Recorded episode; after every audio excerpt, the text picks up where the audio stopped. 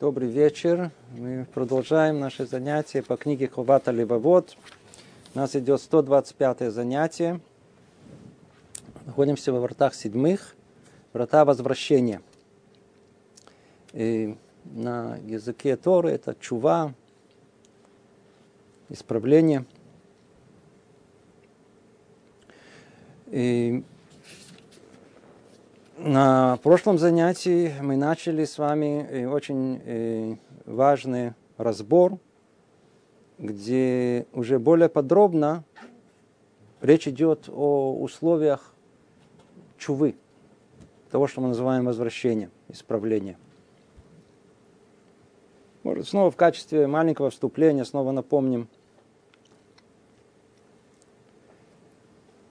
книге Рабейну Бахе, тут Бхавата Левовод, в принципе, если кто-то присмотримся хорошо, присмотримся хорошо, мы, в принципе, найдем тут, видите, еще столетия, столетия назад базу для понимания души.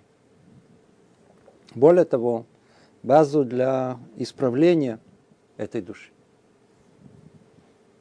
В современном понимании есть понятие э, теоретическая психология, есть практическая психология. Попытка э, людей исследовать э, нематериальную часть человека, понять, что там, как черный ящик, понять, что там внутри находится. И есть э, практическая попытка, как исправить те или иные отклонения от некой душевной нормы, которая устанавливается.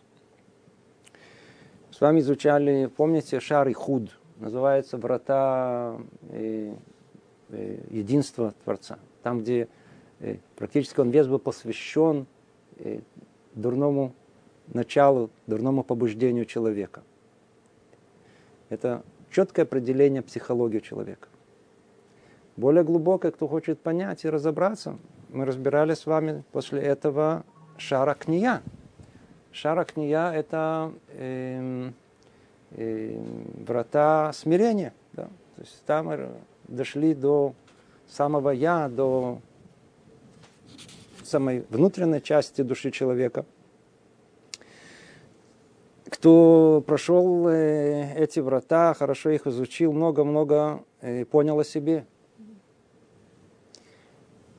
Что происходит, когда эта душа человеческая, она отступает от той нормы, которая, по крайней мере, внутри себя она ощущает, что она должна осуществить. Что происходит?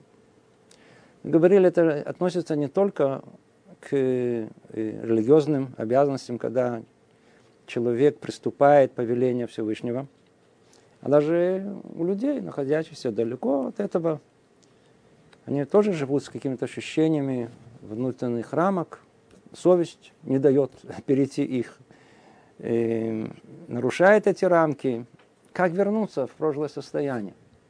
Сколько раз бывает, когда люди делают какой-то проступок и сами, да, даже без Бога, чувствуют, что я себе не прощу, так они говорят. Как можно все это исправить? Как... Есть у нас, оказывается, ясные рецепты. Ясные рецепты. Есть еврейская терапия. Много раз э, вопрос задавали, Почему вы советуете идти к психологам, а вот у вас что, у рабанит нет ответов? Конечно, у нас есть ответ. Просто никто не хочет слушать.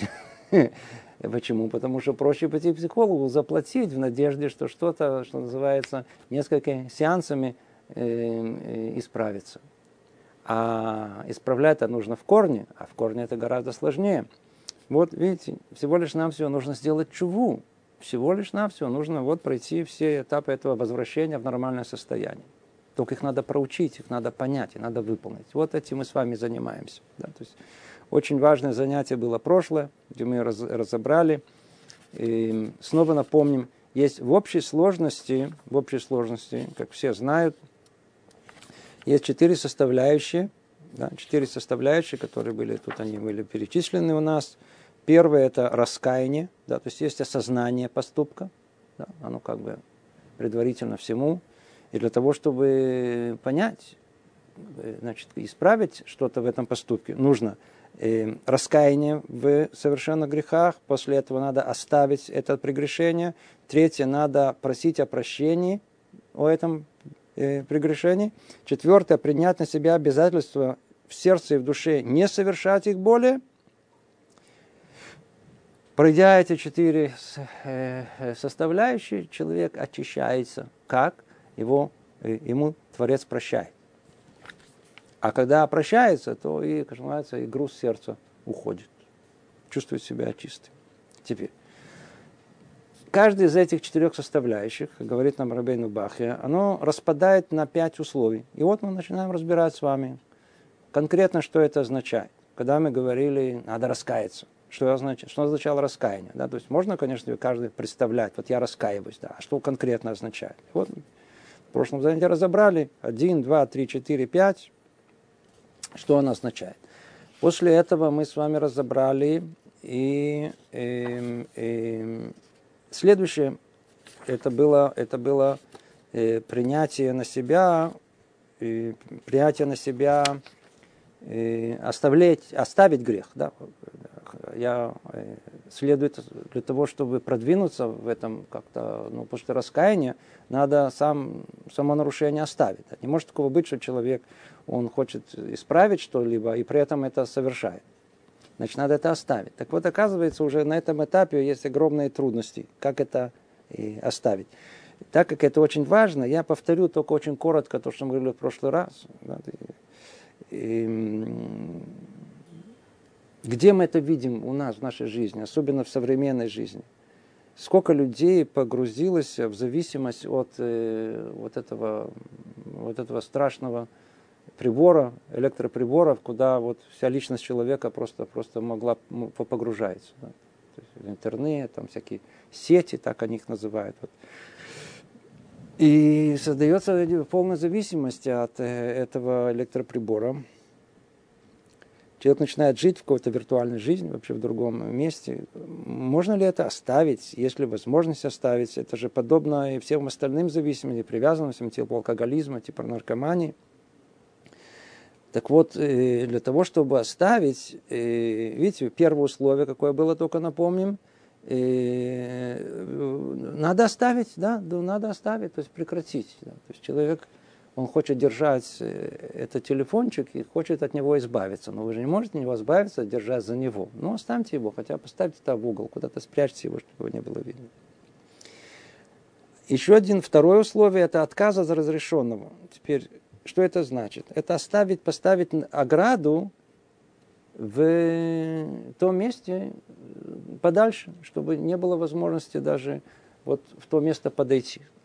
Ну, если вам тяжело все это этот электроприбор разбить, что, в принципе, это его участь должна быть. Или выбросить его в урну, что тоже ну, сердце просто не может. Хотите его спрятать. Ну, тогда поставьте его такое место, где надо э, закрыть его на, на, на ключ, что вообще туда не заходить. Вообще в это место не заходить. То есть надо поставить дополнительную ограду до того как. До того как.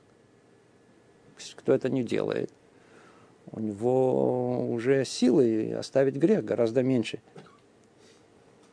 Третье условие, очень-очень важное, которое пропускается, это подготовить себя к тому, что этот грех может снова осуществиться.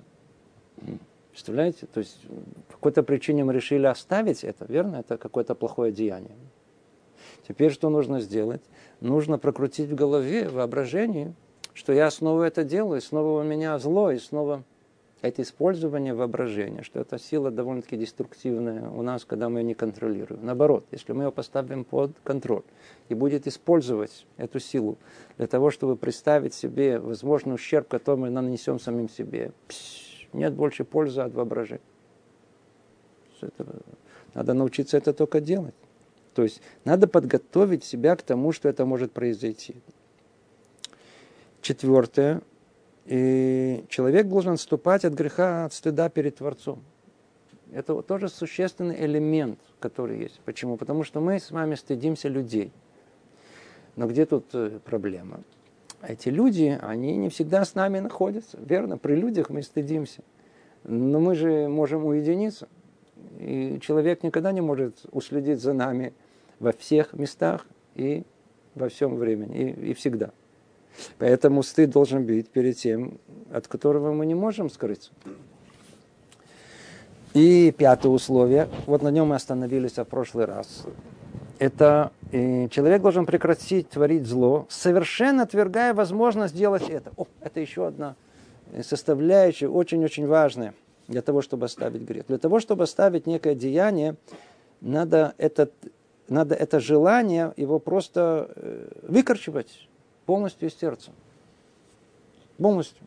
Теперь, обратите внимание, когда, когда мы э, чего-то, э, от чего-то хотим избавиться, и мы привязаны к этому, очень сложно сделать. Почему так сложно делать? Одна из причин – Одна из причин состоит именно в том, что мы внутри сердца до конца не решили этого. Мы решили о том, что ну, это плохо, не хорошо, вот все, все, прекращай, прекращай. Но там где-то внутри подсознания, ну, это ничего страшного, если один раз еще раз вернусь к этому, это ничего страшного не произойдет.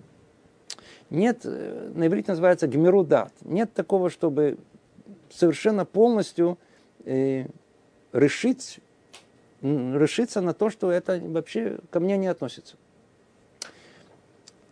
Это очень-очень глубокий психологический настрой, если человеку, у которого есть как некая зависимость, и он понимает зло, которое есть в этом, если он не примет решение полностью оставить это, оставив на, в деянии, нужно теперь оставить и в желании.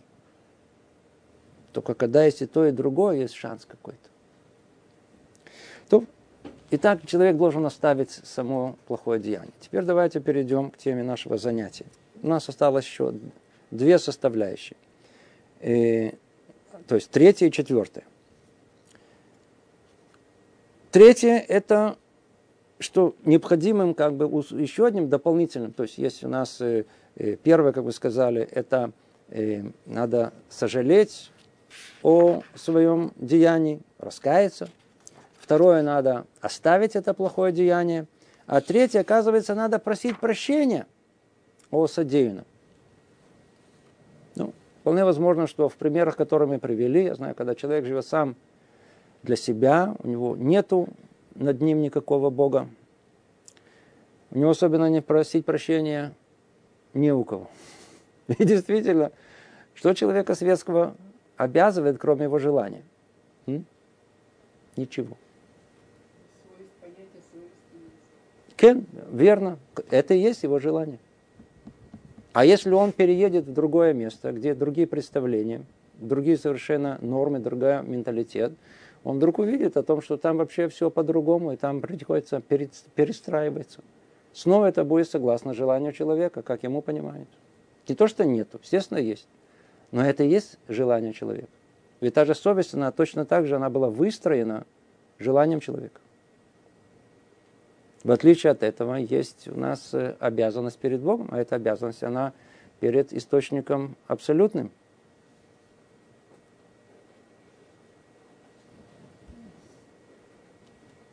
Значит, если просить прощения, то у кого?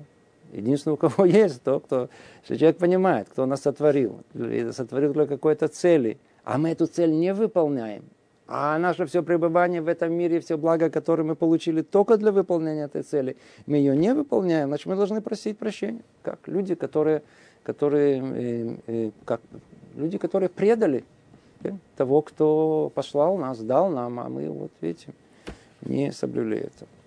Итак, что нужно сделать? Нужно просить прощения. Теперь, и прошлый раз мы говорили, что подразумевается под этим, ну, люди, люди, которые, люди соблюдающие, знаем, что перед э, Йом-Кипуром у нас есть 10 дней покаяния, и сам Йом-Кипур, и там есть мецва, которую называют э, исповедание, по-русски так называют. Исповедь, да. Это, то есть, другими словами, произнести э, словами, вслух, э, это прощение. Да. Это имеется в виду и тут. Теперь, это э, просьба о прощении, из чего она состоит? Из, э, тоже из пяти составляющих. Первая из них э, – признание в совершенных грехах, и чтобы они представлялись ему многими в глазах его и в сердце. Что это значит? Мы уже говорили признание в грехе. Естественно, же признание в грехе. Первое условие Имеется в виду о том, что когда мы хотим попросить прощения, а просить прощения мы можем тоже понять, как всегда, из отношений между человеком и человеком. Снова э, разбитый пример, который возвращаемся к нему неоднократно, это пример отношений между мужем и женой. Непонятно, кто у кого должен просить прощения, но предположим о том, что кто-то сделал не очень хороший поступок по отношению к своему супругу, супруге, и он хочет просить прощения. Представьте себе о том, что он идет просить прощения, да, но при этом он подчеркивает о том, что его деяния или там слова не такие уж, я уж тебя уж не так обидел, и просит прощения. Примут прощение? Вовсе нет. Первое условие для того, чтобы просить прощения, это не преуменьшать это нарушение. Не представлять, я, я ну, сказал, я, да, да, да, да, ты права. Конечно, ты права, я тебе сказал это не тем тоном, не так хорошо, но э, не так страшно. Может быть, это действительно не так страшно. Это жену не волнует. Вот это, это та, э, та яма, в которой ни один муж упал, не понимая женскую душу. Во многом и наоборот тоже так же работает. Эмоции не работают, они не как раз. Эмоции не готовы принять, что тот, кто извиняется, он преуменьшает свое, свой поступок. Не готовы. А наоборот, что эмоции хотят? Давай, проси прощения, давай, признавайся даже больше, чем оно есть. Поэтому, когда мы хотим прощения, просить прощения, это не то, что, знаете, так сказать, есть, знаете, много, так сказать, э, от того, что все, знаете, есть, которые у нас, Бог простит, да, есть, которые делают что угодно, и все время у них почему-то такая фраза «Бог простит». Куда они взяли, что Он прощает? У нас, наоборот, написано, Он никогда не прощает, Он не может простить. А, а, а. И вот о том, что, ну, вот, ну, натворил, ну, натворил, ничего страшного. Да. Натворил, ой-ой-ой-ой. А, что я наделал? То есть есть много возможностей реакции на свой проступок. Поэтому, если мы хотим просить прощения, мы не должны преуменьшать тяжесть этого преступления. Вот как есть. Имеется в виду намерение сердца. Ведь снова, тут никаких людей нету, нет свидетелей нашего исповедания. Нету. Только то, что на самом деле. Тут невозможно даже и обманывать. некого обманывать. Мы привыкли людей, а тут кого? Бога, это все, все же видно. Это первое условие. И второе условие. Постоянно помнить эти грехи и видеть их перед собой. То, ну, это уже чуть надо повыше забраться. Сказано, и мой грех перед мною всегда –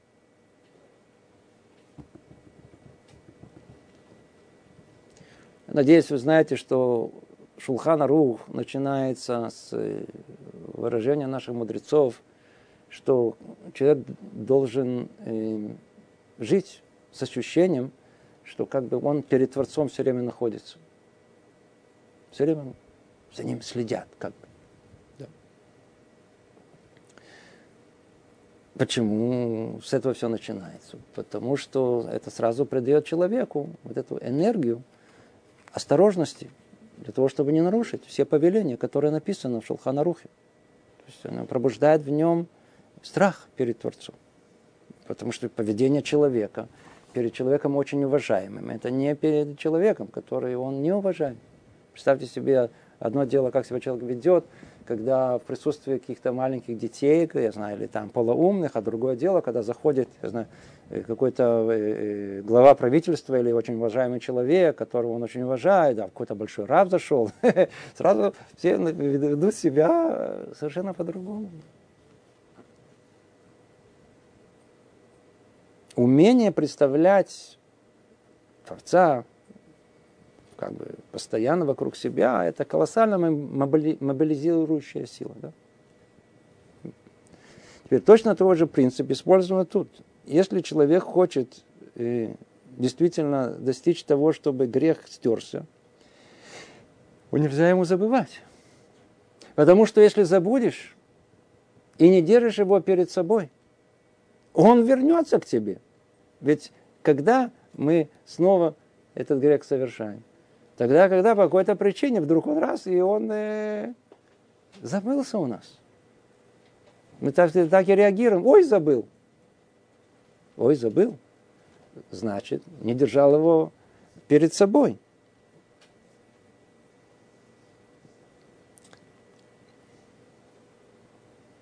Можно ли это осуществить? Откровенно говоря, учитывая слабость души современного человека, и это будет относиться еще и к многому, что тут дальше будем сказано, не все можно осуществить вот в прямой форме. Иди знай, если мы будем каждый раз пытаться э, с нашей слабенькой душой и все время держать этот грех перед собой, иди знай, чем для нас все это закончится. И тем не менее, чем больше мы будем вспоминать о нем, даже не держа его снова перед собой, тем больше шансов у нас будет этот э, грех не повторить.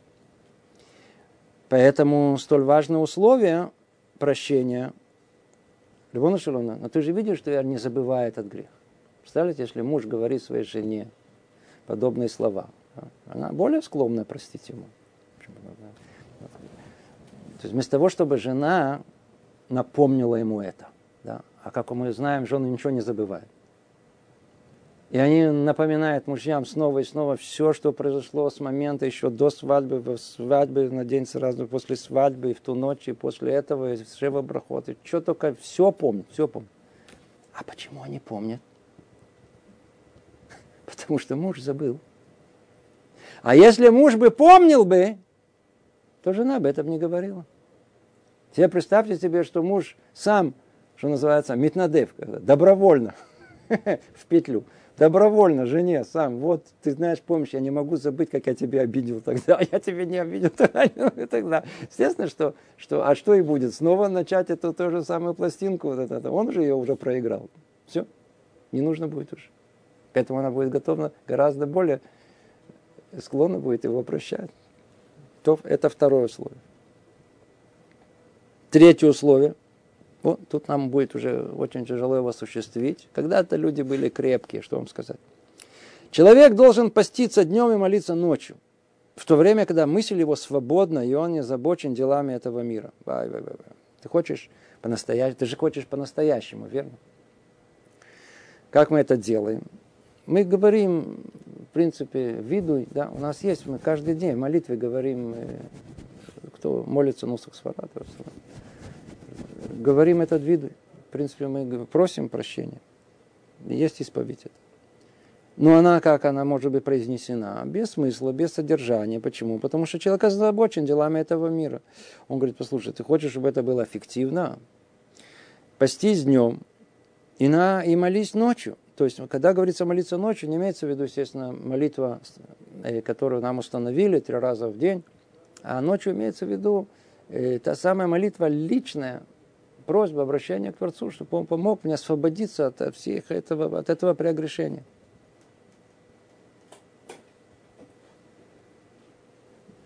Можем ли мы поститься днем и молиться ночью? Это, ну, кто может, по-видимому, это очень-очень укрепит его, э, его, его, его позицию, и он, его прощение будет принято.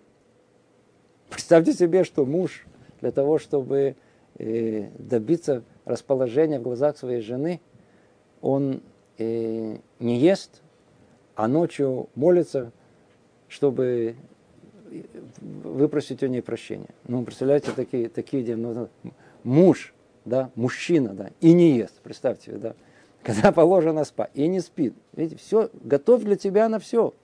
Ну, снова, по-видимому, и это еще больше увеличит желание жены простить ему. Четвертое условие. Человек должен умолять Бога и постоянно просить Его о том, чтобы Он искупил его грехи, простил его, принял его при его возвращении. А тут уже непосредственно, уже это конкретно как осуществляется. То есть, когда мы говорим о том, что есть молитва, молитва какого содержания? Говорит, видите, это умолять. Итханен, умолять, правильно перевели. Человек должен умолять Бога и постоянно просить его о том, чтобы он искупил его грехи, простил его, принял его при его возвращении. Ну, что, что остается э, конкретно тому самому мужу, который жена не хочет простить? Снова и снова просить и умолять. Акцент на слове умолять. Что, чем отличается слово вот, э, э, умолять? Может быть, э, на русском языке непонятно содержание – на, на, на, на языке э, на языке Торы это слово лейтханен. Лейтханен. От слова хинам. Хинам это э, бесплатно. это современный перевод. А суть в том, о том, что грех, который я совершил, его нельзя искупить.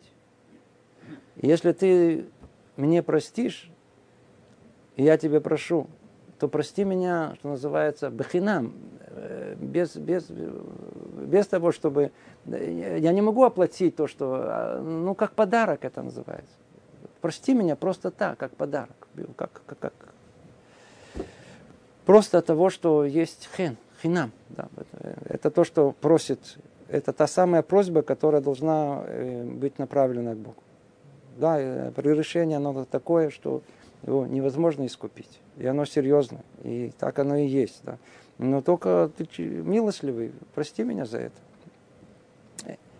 То есть, когда мы говорим о той молитве, что, что эта молитва должна содержать в себе, это вот и умоление, просьба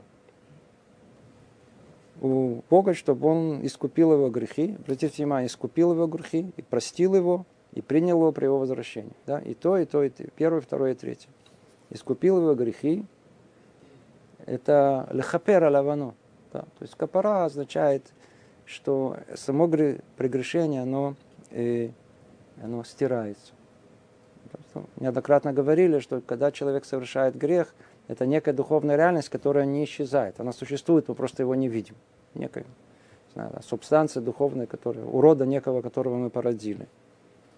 Теперь, э, что э, эта реальность, куда она? Она, она в принципе, она создает нам вот и плохую жизнь, она, которая делает нас больными, которая нам тут э, ножку подставила, там аварию устроила, там это, это, это то, которое хочет получить мщение, которое хочет получить энергию для своего существования. Так вот, ее как можно убрать? Ее можно, надо, ее надо стереть, чтобы она нам не мешала. Как кто ее может стереть? Только сам Бог когда? Тогда, когда мы делаем чуву наша чува, наше исправление, оно тот, который стирает это, поэтому мы что просим от него? Искупи нам наш грех. Да? Сотри нам наше прегрешение. Да? Теперь, и прости меня за это. Ведь, ведь, ведь это, э, тот факт, что мы стерли это грех, это еще не значит, что, что ты меня простил. Ты только мне наказание за него убрал. Ну, может быть, ты меня не простил, и ты знаешь, что будет в следующий раз. И принял я его при возвращении. Да? Э, великобель чувато, то есть и прими меня мое возвращение. То есть, э, ведь мой грех что сделал? Он меня, он не только создал прегрешение, он не только, не только эм, рассердил тебя, он еще и удалил меня. Поэтому мы просим все три. Мы просим стереть грех. Мы просим, чтобы прости меня, не отдаляй меня. А с другой стороны, мы более того, мы хотим вернуться в предыдущее место, поэтому мы хотим, что прими меня назад. Дай мне возможность вернуться к тебе. Видите, надо, оказывается, простить и о том, и о том, и о том. Если мы будем просить только а, прости мой грех, седер, может быть, наказание проститься за грех. Но Бог не простит нас, да, Он не вернет нас к себе до конца. Видите, как надо э, соблюдать каждый из этих составляющих. Теперь, это Четвертое условие. Пятое условие. Человек должен не жалеть усилий, стараясь отвратить людей от грехов, которые совершил он сам. Внушить им страх перед наказанием и убедить их вернуться к Богу. А, тут тема такая очень-очень непростая. Надо очень осторожно к нему подойти. Пятое условие – прощение – недостаточно, что человек э, просит о прощении перед Богом. он берет на себя еще дополнительные условия.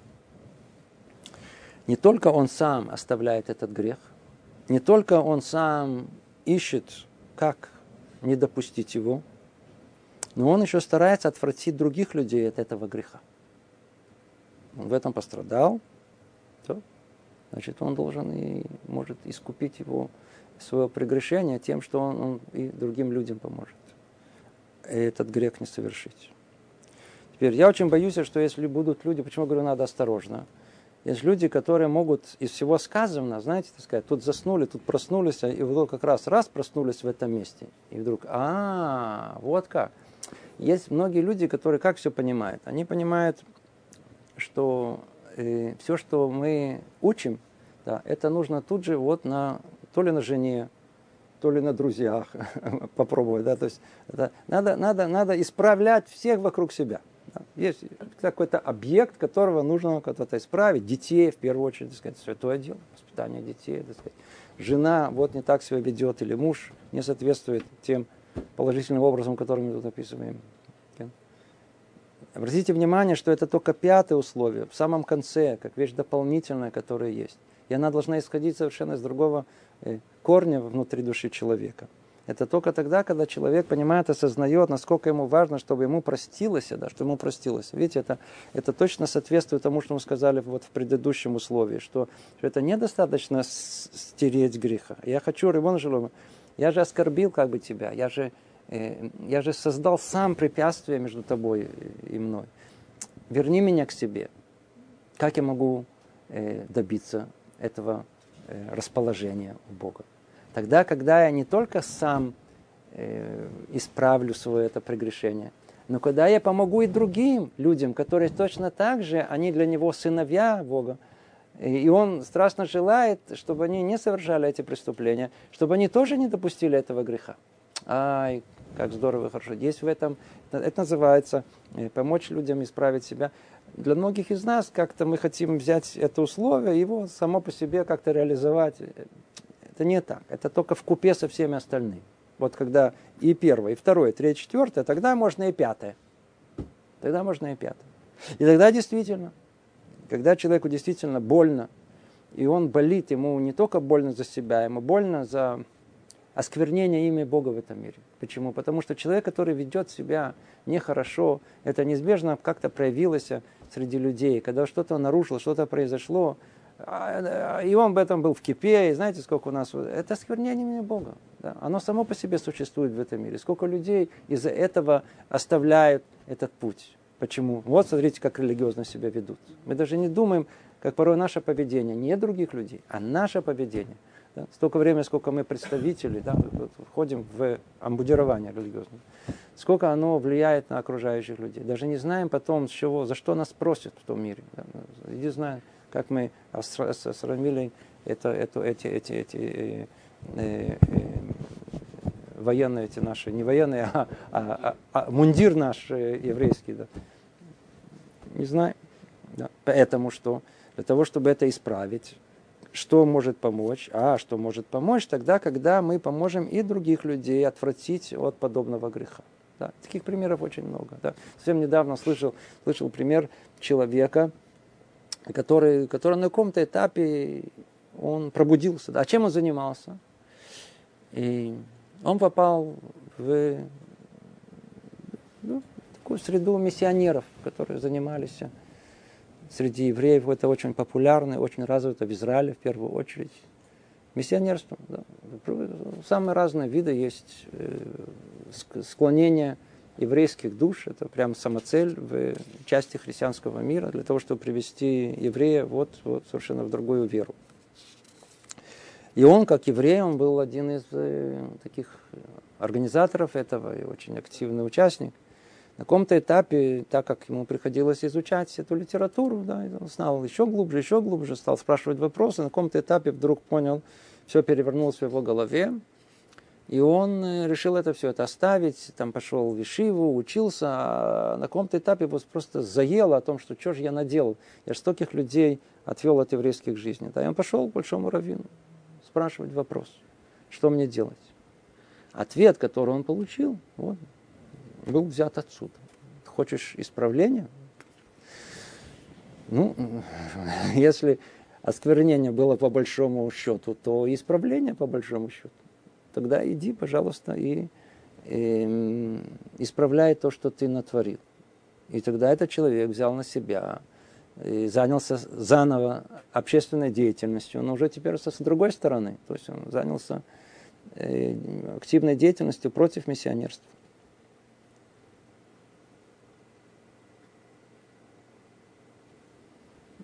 Один человек, который э, на работе, особенно ну, сейчас, сейчас меньше, а раньше, когда не было телефонов, то был телефон на работе.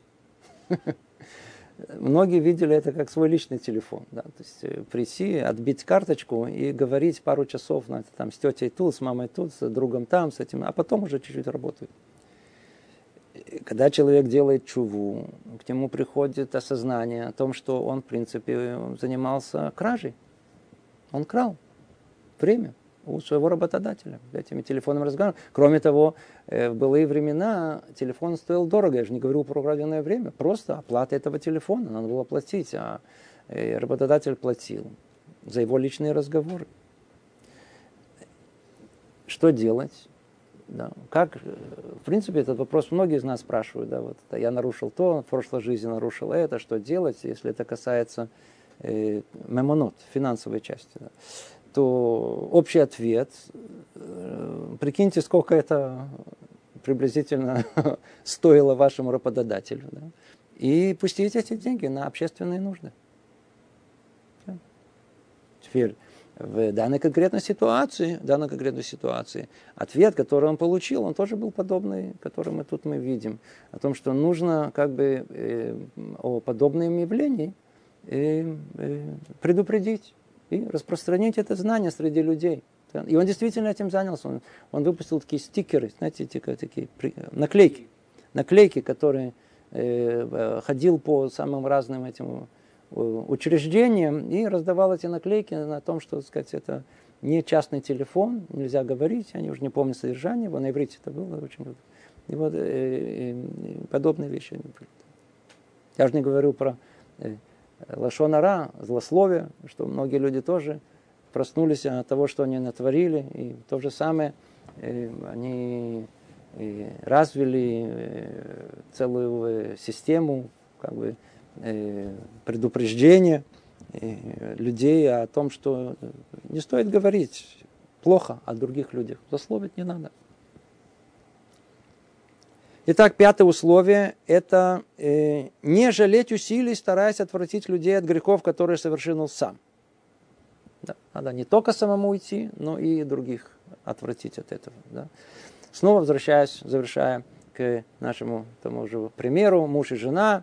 Представьте себе, что жена видит, что муж не только вот соблюл все эти условия до этого, но он еще не только э, просит прощения у нее со всеми, а, но еще она видит, как он наставляет других мужей, не дай Бог, не делайте это, но еще больше сердце ее, естественно, склонно простить его.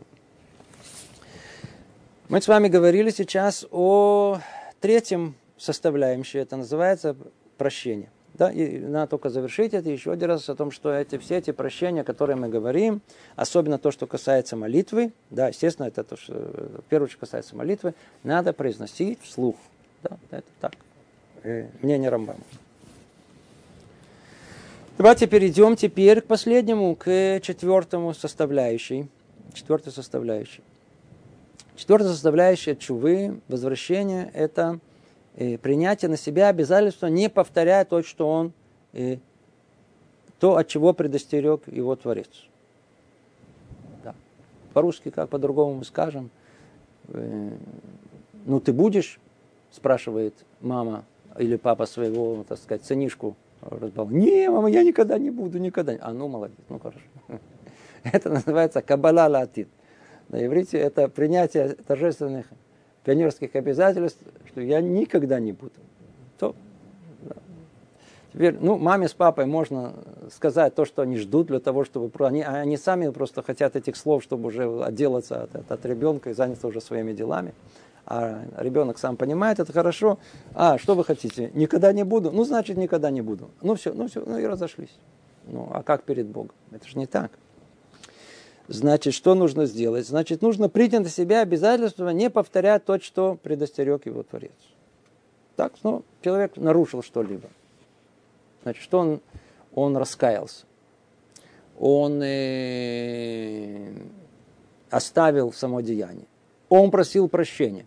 Теперь последнее мы сказали, что он берет на себя. Я никогда не буду.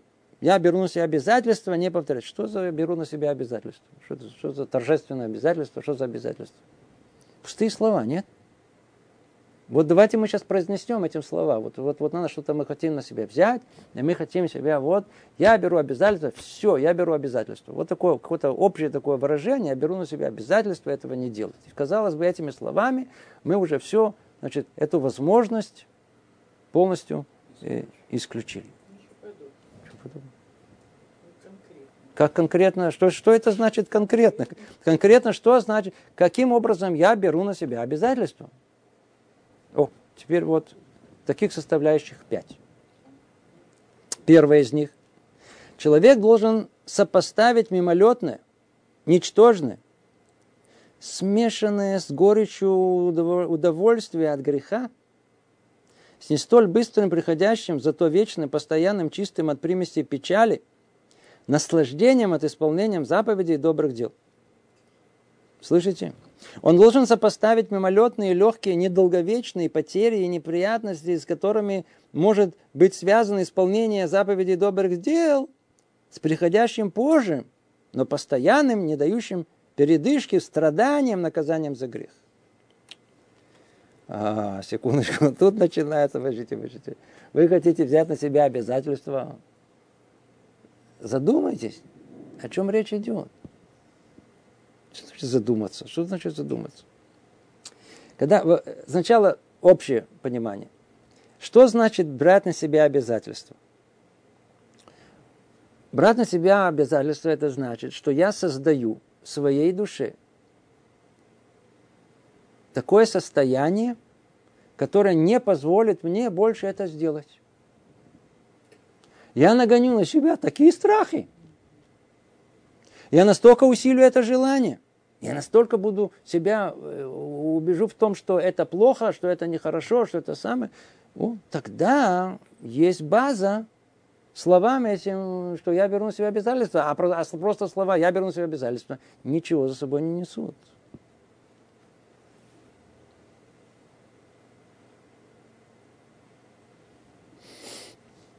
Смотрите, человек чем занимается?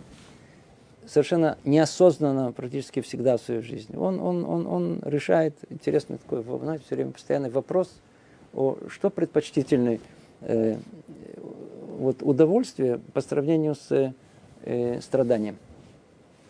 О чем речь идет? Эти самые простые примеры. Эм, что-то сладенького хочется, верно? Пойду куплю себе конфету. Удовольствие? Удовольствие стоит. Сколько? Два шекеля. А, там шоколадный. Там. Теперь два шекеля надо откуда вытащить? Из кармана. Теперь обратили внимание, что любая попытка вытащить из кармана приносит чуть-чуть э, боли. По нему становится меньше. Мы прикинули о том, что, смотрите, а удовольствие тоже стоит денег. Готов ли я заплатить 2 шекеля за то удовольствие, которое сейчас конфеты прикинули? Нормально, пойдет, да, это стоит. Обратили внимание на что внутри неосознанно, но это происходит в нашей душе. Теперь приходит жена и говорит, слушай, надо поменять кухню. Теперь говорит, что за кухня? Ну, кухня наша, смотри, старая, уже разваливается вообще, то это, надо поменять ее. Он так прикинул, говорит, поменять кухню. Это большое удовольствие. В принципе, для меня тоже удовольствие видеть что-то новое для жены, то, это, да. Но я же знаю ее вкус. Это меньше 30 тысяч, это не, не обойдется. Да?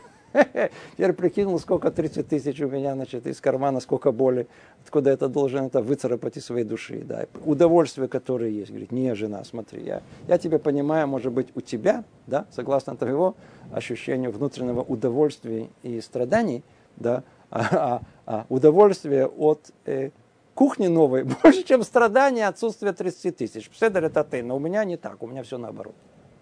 Поэтому я не могу согласиться. Да. Ну, такой Мы все время находимся в этом. Человек работает, да? Сколько людей любят работать? Ну, скажите.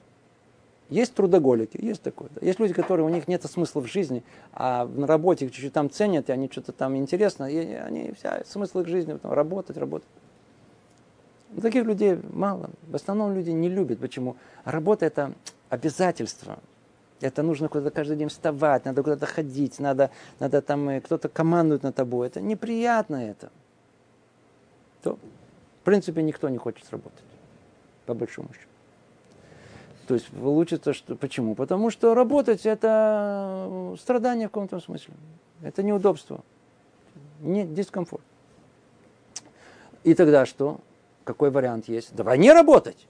Отлично. Давай попробуем не работать. Не работать хорошо. Сижу дома, что хочу, то и делаю. Смотрит, прошел месяц, второй закончил безработица, смотрит уже э, все, все сбережения уже растрачены. Теперь, э, теперь смотришь, нечего, что есть.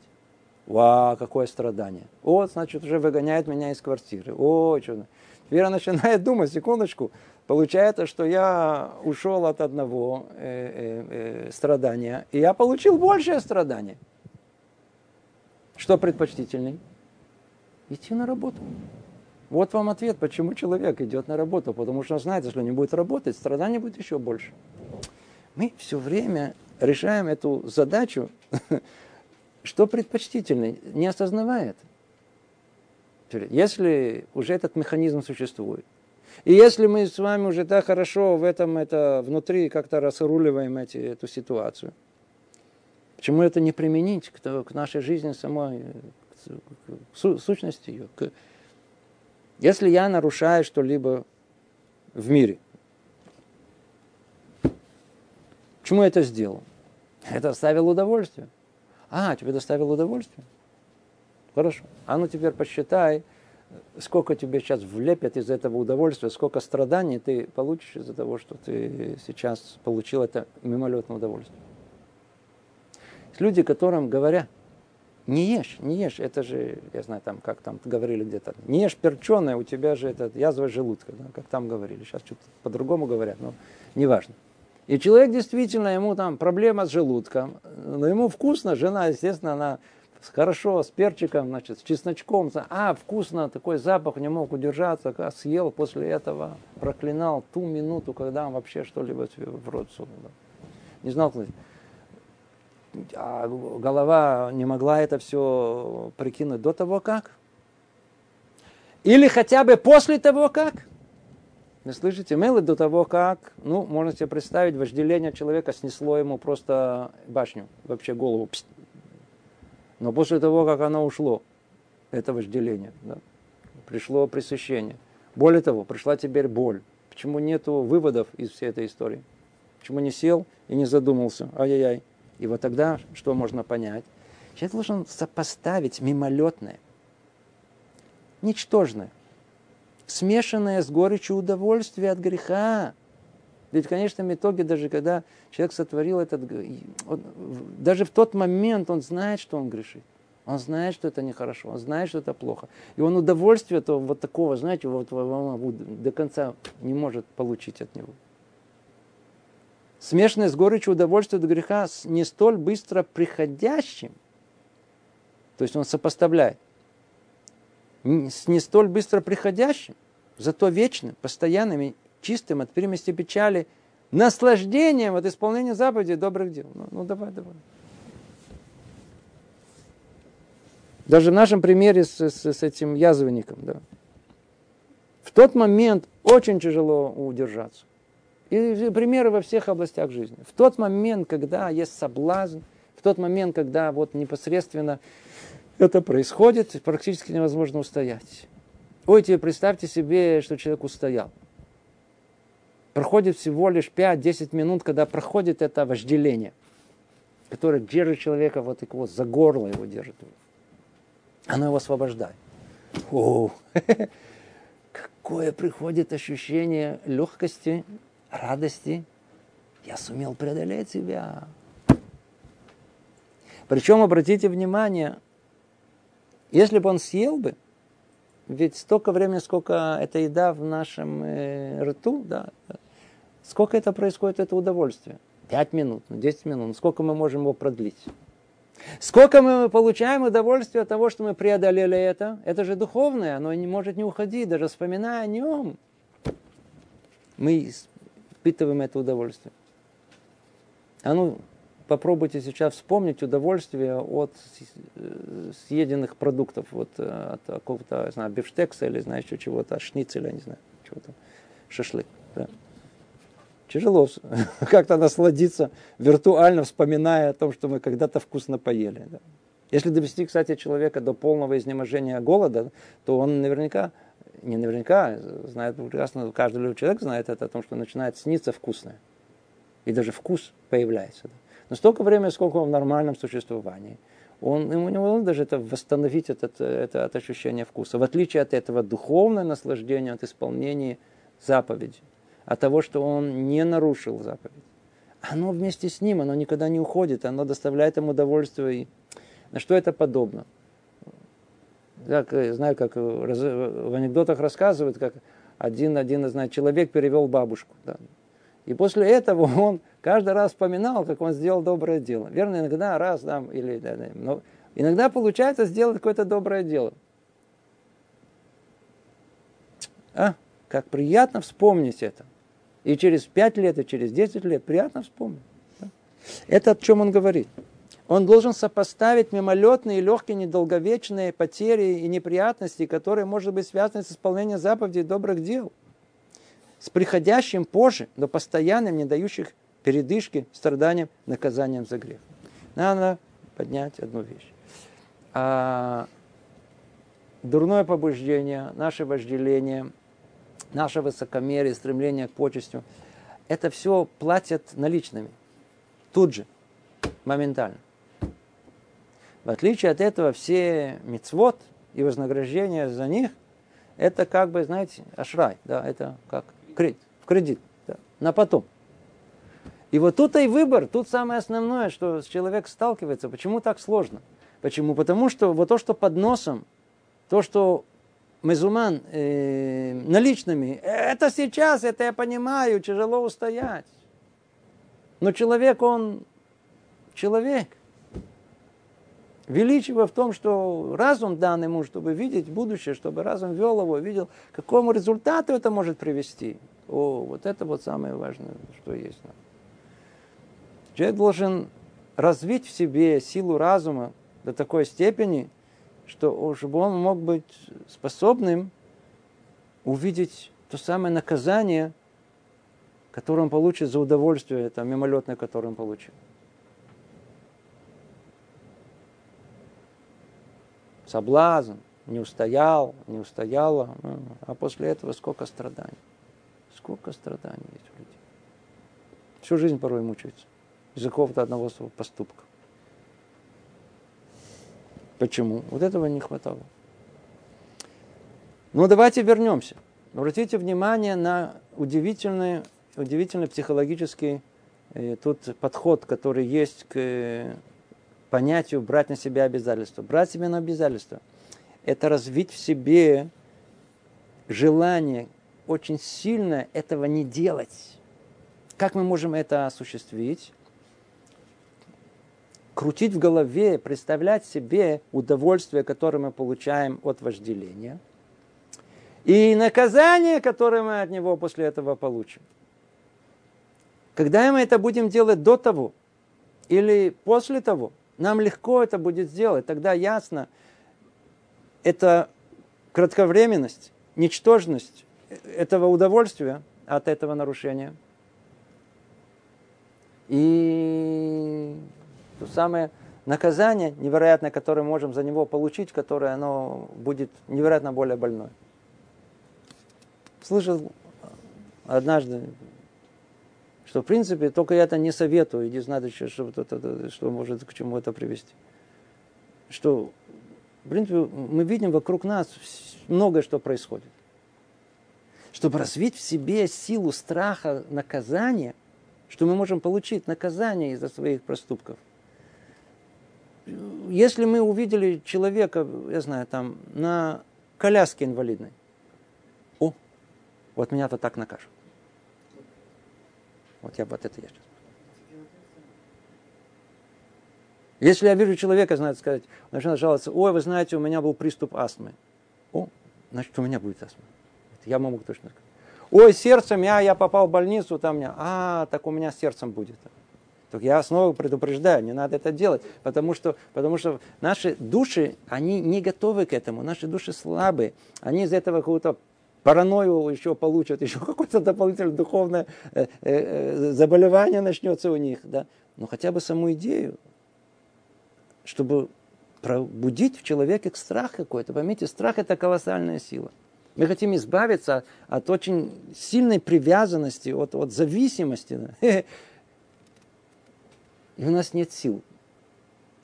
Почему? А какова та сила? Что за та сила, которая может нам помочь в этой ситуации? Сила страха наказания. Если мы бы знали точно и представляли о том, что если я снова потянусь к этому прибору и открою там, нажму на эту кнопку или что-то сделаю, или что-то съем, туда посмотрю, я как получу после этого, мы бы этого не делали, у нас была сила бы сопротивляться. А так как не развили эту силу страха, вот и результат. То, это первое, время идет, секундочку. Второе условие. Человек должен помнить и думать о дне своей смерти. И о том, что Творец будет в гневе за него, за все, и, и то, что Творец будет в гневе за него, за все то, что он не исполнил из своих э, обязательств перед ним. Вот снова. Что значит принять себе обязательства? Снова мы говорим, это надо пробудить, усилить, развить себе желание этого не делать. Как я могу это сделать? Слушай, я, я, я заболеть, меня накажут, мне будет больно. Ва, страшно, страшно. А может, ты хочешь умереть? Погибнуть от вражеской пули? Или, знаю, под колесами? Или просто на голову что-то упадет? Блок какой-то? Горшок? И знаешь что? Или просто от разрыва сердца что-то произойдет. Хочешь? Человек должен знать о том, что все люди смертны. Да? Рано или поздно все мы там окажемся. Но все-таки хочется как-то не пораньше, хочется попозже, успеть хочется еще что-то сделать в своей жизни, верно? Поэтому если ты хочешь попозже, а не пораньше, задумайся о не своей смерти. Вообще это хорошо помогает. Вообще это хорошо помогает. Прийти на кладбище, посмотреть. Да. Люди, как правило, на кладбище в основном как-то любят говорить по телефону с друг с другом. Я это как-то как-то э, не придавать э, большой серьезности к тому, что вот его закопали, но тебя же точно так же закопают. Ты не боишься этого? А после этого, после дня своей смерти, предстанешь перед Творцом. А он будет в гневе на тебя. Мы хотим, чтобы вот это в гневе будет на тебя, гневаться будет. Да, да. Должен быть страх от этого. Третье условие. Человек должен помнить в сердце своем о тех днях, когда он отходил от путей Бога своего, пренебрегал служением его, в то время как Бог неизменно осыпал его своими благами. А, о чем тут речь идет? Теперь еще сила, которая пробудет колоссально. Мы перечислили, что страх. Страх – колоссальная сила. Страх перед наказанием, страх перед болью, страх перед того, что что-то произойдет со мной, близкими, и не знаю, чем меня накажут. Не помогает? Ну, представь страх смерти. Не помогает? Представь страх, что ты предстает перед Богом, и Он гневается на тебя. Но оказывается еще одна сила, которая поможет все это укрепить. Она называется стыд. Мы к ней уже обращались, мы уже говорили о нем, мы делали определение. Стыд тоже колоссальная сила, которая может укрепить нам как некое противоядие, преграда, чтобы мы если уже приняли обязательство, чтобы мы его не нарушили. Потому что нам будет стыдно.